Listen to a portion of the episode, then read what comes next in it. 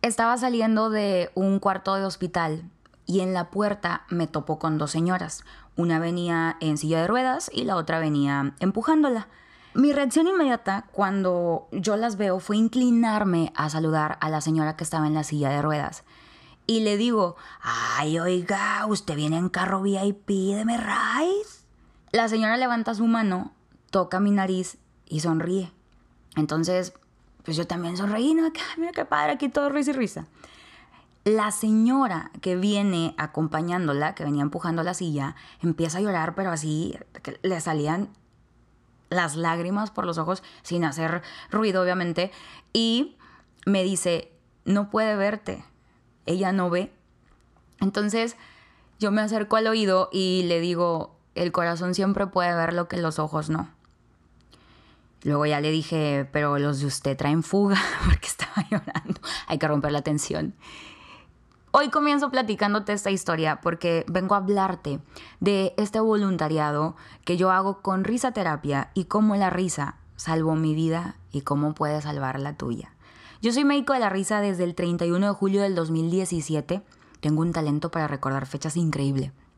Fechas exactas. Y soy la doctora Sopita. ¿Por qué decido darme este nombre? Porque cuando te sientes mal, una sopita siempre te hace sentir bien. Ah.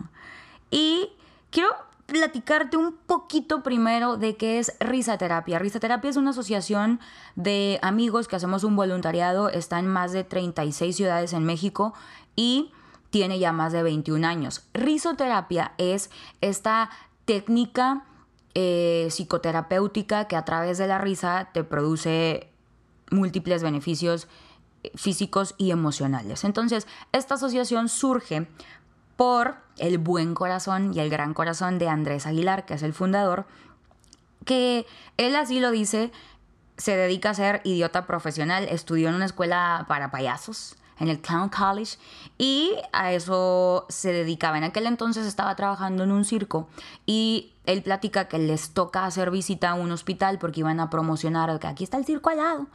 Y él entra a un cuarto donde hay una niña que se emociona cuando los ve, que ¡ah, los payasos! Y los papás se le quedan viendo así como, no, no, no, no, carnal, no, no estamos ahorita para payasadas. Pero la niña empieza a hacerle preguntas a, él de, ¿y tú quién eres? ¿Y qué andan haciendo?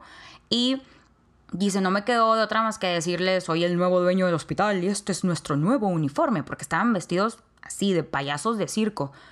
Entonces se ponen a platicar ahí con la niña y jiji jajaja. Y la mamá se pone bien loca y empieza a llorar y empieza a gritar, es un milagro, es un milagro. Y ahí nace o surge esta frase que le dio sentido a risoterapia y que motivó a que Andrés decidiera que tenía que existir esto. La niña le dice a su mamá, no, no mamá, no es un payaso, es un milagro. Entonces, él dice que risoterapia es eso, ser públicamente feliz y que no hacen falta milagros, hacen falta que nos cuestionemos la forma en que estamos haciendo las cosas, que hagamos más por repartir la alegría y que hagamos más por voltear a vernos, ¿no? Eso es lo que hace falta, no milagros. O creer que, ay, no, ser feliz o la alegría, pues está ya en la cúspide de los milagros y nosotros, pues aquí nada más somos unos simples mortales. Nel. Cuando yo estaba muy joven, ahora vas a decir, alma, ¿y cómo llegaste a eso? Cuando yo estaba muy joven, la grande, bueno, tenía como 19 años Intenté tomar un curso para ser paramédico, porque quería ayudar en los hospitales y obviamente ese plan fracasó, porque no soporto ni apachurrar una araña, pues, no le iba a meter una aguja a nadie, no, yo al momento de, vamos a canalizar, y yo, no van a canalizar a nadie, adiós. Entonces, pasó el tiempo y seguía como mi inquietud y mis ganas de querer ayudar a la gente en los hospitales y encontraron esta inquietud y estas ganas su lugar en risoterapia. Yo ahí aprendí que podía poner al servicio de los demás eh, lo que mejor sabía hacer en esta vida, en un hospital y más allá, porque creo que esto te cambia la vida de una forma en que dices, No nada más me voy a poner la nariz, voy a ir al hospital y voy a salir y voy a seguir siendo un culero. Entonces, así aprendí que ahí podía, ese era mi lugar y podía dar lo mejor de mí sin meterle agujas a nadie. Y creo que a veces nos aferramos a que las cosas sean como a huevo queremos que sean y nos encerramos tanto en esta forma de querer que se manifiesten, porque tú ya lo pensaste, que se manifieste así, así lo quiero y a huevo así va a ser, que no vemos otros caminos donde nos puede ir igual de bonito o mejor. No es que no todos podamos, es que todos podemos diferente hay que, rascarle. Yo soy hija de dos enfermeros, don Gerardo y doña Alma, que son una chulada. Yo por años los vi eh, manifestar y, platicar de ese amor que ellos tenían por, por su profesión. Son los corazones más grandes del mundo. Y de ellos aprendí precisamente que debemos de hacer todo con mucho amor y con mucha pasión y servir a los demás. Ojo, a veces creemos que ayudar o que ser voluntarios implica el sacrificio más grande, que me tengo que ir a vivir descalzo una montaña o rescatar delfines ciegos en mar abierto cuando bajé descalzo de la montaña. Pero no. Es más sencillo de lo que parece. Encuentra tu pasión y ponla al servicio de los demás. A este mundo le hacen falta muchísimos voluntarios, que, que seamos más humanos, y menos indiferentes en estos tiempos. escuchamos mucho la palabra empatía, sé empático. Ser empáticos dicen que es ponerte en los zapatos de los, de los demás, de los mejores, en los mejores zapatos. Ser empático es ponerte en los zapatos de los demás, pero también es dejarse los más bonitos que nos importe dejar cada lugar que pisamos mejor de como lo encontramos. Siempre le digo a la gente que cuiden su metro cuadrado. A veces quisiera decirles, tu pinche metro cuadrado, cabrón. Es todo. Ahí, en lo que te rodea, no mientas, no engañes, no te chingues a nadie, no seas una persona culera. Hay acciones tan simples que pueden hacer una gran diferencia. Un cumplido, un mensaje, una sonrisa, los buenos días, las tardes, las noches, lo que quieras, pero manda ese mensaje. Barrer, me gusta la teoría de la banqueta, barrer un pedacito más allá de tu banqueta. En lugar de decir, hasta aquí es mi banqueta. Esta es la mía, que se chinguen los de al lado. Por, pásate tantito a la banqueta de al lado. Se cayó la señora. Déjame le ayudo. En lugar de, ay, vamos a subirlo a Facebook. Vamos a hacer el banqueta challenge en TikTok. Yo te quiero hacer esta pregunta. ¿Crees que en realidad te cueste tanto ayudar a este mundo? Cuesta tanto. Muchas personas tienen miedo hablando específicamente de este voluntariado en los hospitales, porque piensan que se van a quebrar y que no van a poder. Y sí, se los dice alguien, y esto es totalmente cierto, que lloró una vez a un lado de un pollo loco con un niño que estaba ahí pidiendo dinero y que también estaba llorando. O sea, el niño estiraba su manita y lloraba. Entonces yo me lo quería llevar a mi casa. Me, me da mucho coraje, me parte el alma que alguien pueda tener una infancia así, ¿no? Nadie se lo merece. Pero como todo en la vida, debemos prepararnos. Yo no llegué braviada como los cholos a ponerme una nariz y entré al hospital en un monociclo, ¿no? Tomé una certificación, esa es más cara, una certificación y aunque yo sé que la vida muchas veces te certifica la mala, dice, órale, ahí te va tu certificación, no la pediste, pero ahí te va. Eh, tienes que prepararte, ¿no? Siempre tienes que prepararte. Eh, esto es en todos los ámbitos de la vida. Y entonces aprendí que no puedo cargar el mundo en mis hombros, pero que lo que yo ya hice por ellos en ese ratito que yo voy al hospital, que yo entro a visitarlos, a sonreírles, a escucharlos, a abrazarlos, a aventarme unas rimas de hospital, porque esa es mi especialidad, son muy fuerte, es algo y es importante y vale. Si tú quieres rescatar perritos, gatitos, abuelitos, a los árboles, a las vacas, el agua, el Amazonas, las tortugas, la capa de ozono, los niños de la calle, tu vida emocional se va a hacer pedacitos. Y vas a estar con el corazón cansado y frustrado constantemente.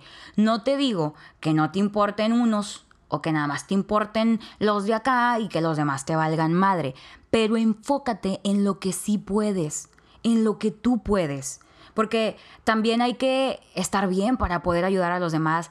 Dar y sentirte mal no es bueno, ¿eh? Cuando tú dices, ay, yo ya me estoy quedando sin nada o estoy sufriendo porque le estoy dando a los demás lo que no me estoy dando yo o lo que ni siquiera tengo para mí, ahí está grave el asunto. Y aquí quiero hacer una pausa para explicarte o compartirte esto. Siempre recuerda las reglas de los salvavidas. Ándale. Están buenísimas. Saludos a Roberto Echeverría, que es un amigo que quiero mucho. Y él tiene un podcast que se llama Nuestro Tonto Podcast de Negocios. Él me invitó a ese podcast hace poquito. Está muy bueno ese capítulo. Vayan a buscarlo. Y me, me distraigo bien fácil. Y él me compartió estas reglas de los salvavidas porque, pues, Alma Blanco quería ser Superman. Entonces, número uno, solo brindarás ayuda a quien la haya pedido. Ayudar a una persona que no te está pidiendo ayuda es poner en riesgo a dos personas, a ti mismo y a la persona que estás intentando ayudar. Aquí ya te escucho decir, al matín te está pidiendo en el hospital. La gente está ahí, pasándola mal, y tú por qué vas y los ayudas. Ok. Aquí lo importante es que nos demos cuenta que si yo ya me estoy poniendo en riesgo, voy a poner en riesgo también a la otra persona. Hay que saber brindar ayuda a quien la haya pedido, pero también lo mismo, no podemos ir con una, el de la boca es bozal, con una careta así que, no, no, a mí nadie me ha pedido ayuda, todos están con madre, yo voy a seguir por mi vida. Pues obviamente uno para la antenita y, y se interesa por los demás, ¿no? Volvemos a la empatía, pero teniendo muy claro el hasta dónde vamos a llegar con eso. Y nos vamos a la segunda regla que nos habla de hacer todo lo que esté en tus manos sin poner en riesgo tu integridad personal. Vas a ayudar hasta donde te corresponda y hasta donde la persona lo permite, sin poner en juego tu salud, tu paz o tu economía, que pasa muchísimo en las relaciones con los familiares, ¿no? Es que, ¿cómo no? Yo lo tengo que ayudar y, y, hay personas también que se aprovechan de esto, ¿no? Y que ayúdenme y tú ya estás, mira, vuelto loco y te está afectando tu salud y ya no tienes dinero. Vamos a hacer lo que esté en nuestras manos sin poner en riesgo nuestra eh, integridad personal como también pasa en un hospital, yo no puedo llegar a huevo a abrazar a la gente porque yo vengo a ayudar y tienen que... Hay gente y, nos ha pasado que, ¿sabes qué? Simplemente con hacerte eh, una señal con las manos de que no, no, no, gracias, o los ves, ¿no? Les ves los ojos así de que, Shh, carnal, ahorita no. Y está bien, ¿no? también esa delgada línea entre, a ver, no nada más porque quiero ayudar, ven a ayudar. Lo vamos a hacer, ¿no? Somos los superhéroes. Uno está ahí eh, para brindar este servicio de forma voluntaria, pero tenemos que cuidarnos también. Y la tercera regla de los salvavidas dice que habrá momentos en los que debas tomar la decisión de dejar ir. Si tú no tomas esta decisión a tiempo, vas a hacer que se pierdan dos vidas, la de esa persona y la tuya. Ahí es donde yo te digo que entonces ayudar empieza a doler. Y tenemos que saber soltar y decir, mira, yo ya levanté la vista, yo me quité esta careta, me acerqué hasta donde mis posibilidades me lo permiten, pero también tengo que entender cuando tengo que soltarlo. Y se puso muy de moda esto de soltar, dejar ir, fluir, que vuelve a la delgada línea de no es que te tenga que valer madre y que ande yo deshaciéndome de todo, que, ah, no, pues ah, yo lo voy a soltar. Pero sí es importante. Sí, no, es que uno es bien aferradote. Y no es regaño, pero te quiero dar dos apes emocionales, así lo voy a llamar el día de hoy. Este, porque sí te quiero regañar un poquito. Esta es como mi forma de evitar tu dolor, cosa que yo sé que no debo hacer y estamos trabajando en eso, chavos, pero me apachurra el corazón. Esta sí, hay un hilito un hilito entre todo estaba bien y todo valió madre. Y a veces cruzarlo no tiene vuelta atrás. Y, se pueden arruinar montones de vidas. Y el número uno es, cuidado con convertir el dolor de los demás en tu dolor propio. ¿Tu dolor propio está bien dicho? O sea, convertirlo en tu dolor. La expropiación sentimental. Ahí viene Lázara Cárdenas a quedarse con el dolor de todos. No, en una ocasión en un hospital un señor estaba bien enojado y me dice, que ya ni vengan, nomás vienen a estar llorando. Viene mi hijo y llora. Viene mi hermana y llora. Viene esposa y llora. Todos están aquí llorando. ¿Para qué vienen? ¿Para qué los quiero aquí? Yo estoy bien. A ver. Muchas veces pensamos que nos duele el otro y, ok, obviamente queremos a la gente o nos, no somos indiferentes, ¿no? Pero somos nosotros los que estamos adoptando ese dolor, ¿no? Y llegar a repartirle dolor a esa persona no le va a hacer bien, ¿no? No es sano que niegues tus emociones. Me gusta pensarlo como su lloradita y a darle. Pero aprendamos que todo tiene su momento. ¿Y sabes por qué a veces sucede en el momento menos indicado? Porque no le dimos chance de salir cuando debía. No. Y a la hora en que entonces si esta persona está mala, si quiero venir a decirle que la quiero mucho. Óyeme, y el sape número dos, por Dios santo, no tomes y manejes. ¿Qué tienes en la cabeza? No te imaginas cuántas vistas, cuántas vistas, no te imaginas cuántas vidas, es que me da coraje, he visto afectadas por alguien que creyó que echarse todas las copas del mundo y manejar era buena idea. Se me pone la piel chinita. Te quiero contar de un día muy en especial que me di cuenta cuánta magia hay detrás de nuestras acciones. Nunca visitamos pacientes aislados. Eh, tenemos que cuidarnos nosotros primero y poder entonces cuidar a los demás. Pero eh, en esta ocasión las enfermeras nos pidieron mucho visitar un cuarto. Después de todos los métodos de higiene y protección que tiene el hospital y que nosotros también ya conocemos, entramos con la nariz, me acuerdo mucho, arriba del cubrebocas. Teníamos batita y todo el asunto.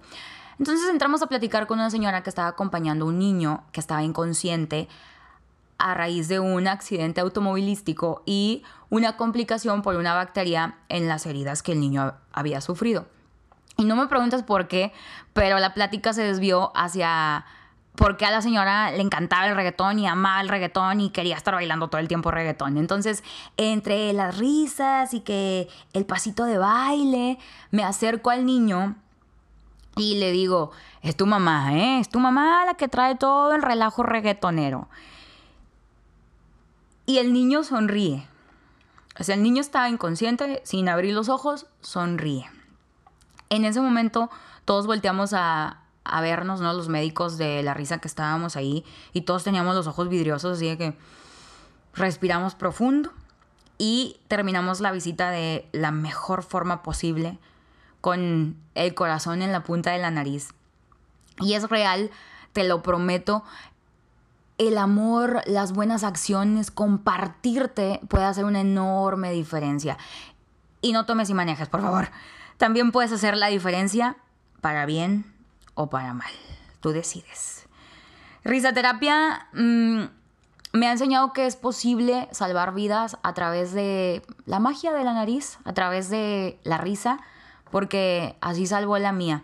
Y quiero compartir contigo antes de irme. Ya quiero llorar bastante, voy a llorar. Ah, ah, bueno, estoy en mi cuarto, voy a llorar aquí a la cama. Escribí esto por ahí del 2018 y quiero compartírtelo. No siempre es fácil no somos ciegos ante el dolor y el sufrimiento. Eh, no siempre es fácil tener un nudo en la garganta en muchas ocasiones y al mismo tiempo la sonrisa más grande del mundo en la cara. Y a veces no somos los más fuertes, pero seguimos de pie para fortalecer a los demás. A veces sientes que tú vas a darlo todo y las personas terminan dándote mucho más.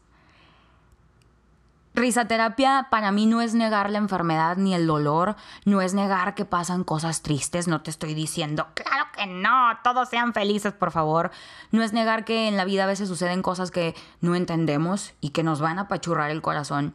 Es aceptarlo, es ver los malos ratos de frente y hacerles cosquillitas y elegir transitar por un camino que no está libre de piedras, pero siempre daremos de nosotros la mejor versión para volverlas brillantes.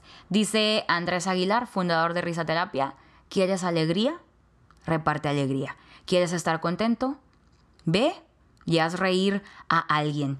Y esta frase nunca se me olvida, alguien me la dijo cuando estaba en la prepa, que Todos tenemos una alita y para poder volar necesitamos tomarnos del brazo de otra persona. Así que fortalece tu alita. Si en algún momento tenemos que curarle las heridas, detengámonos, pero sigamos buscando el brazo de otras personas que podemos ayudar a volar o que muchas veces nos van a ayudar a volar a nosotros.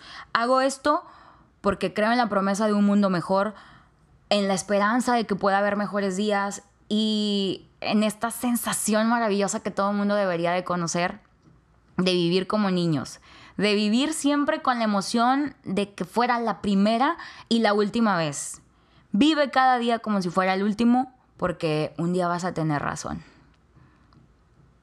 Me voy a es que estoy pensando que esto ya se debe llamar tacos, abrazos y frases. Es que también soy una coleccionista de frases.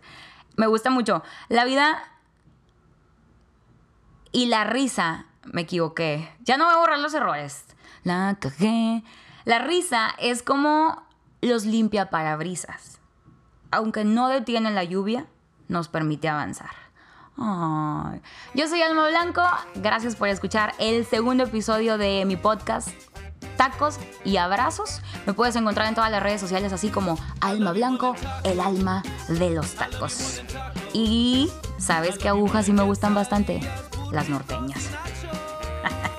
los amo. Adiós. I love you more than tacos. It's the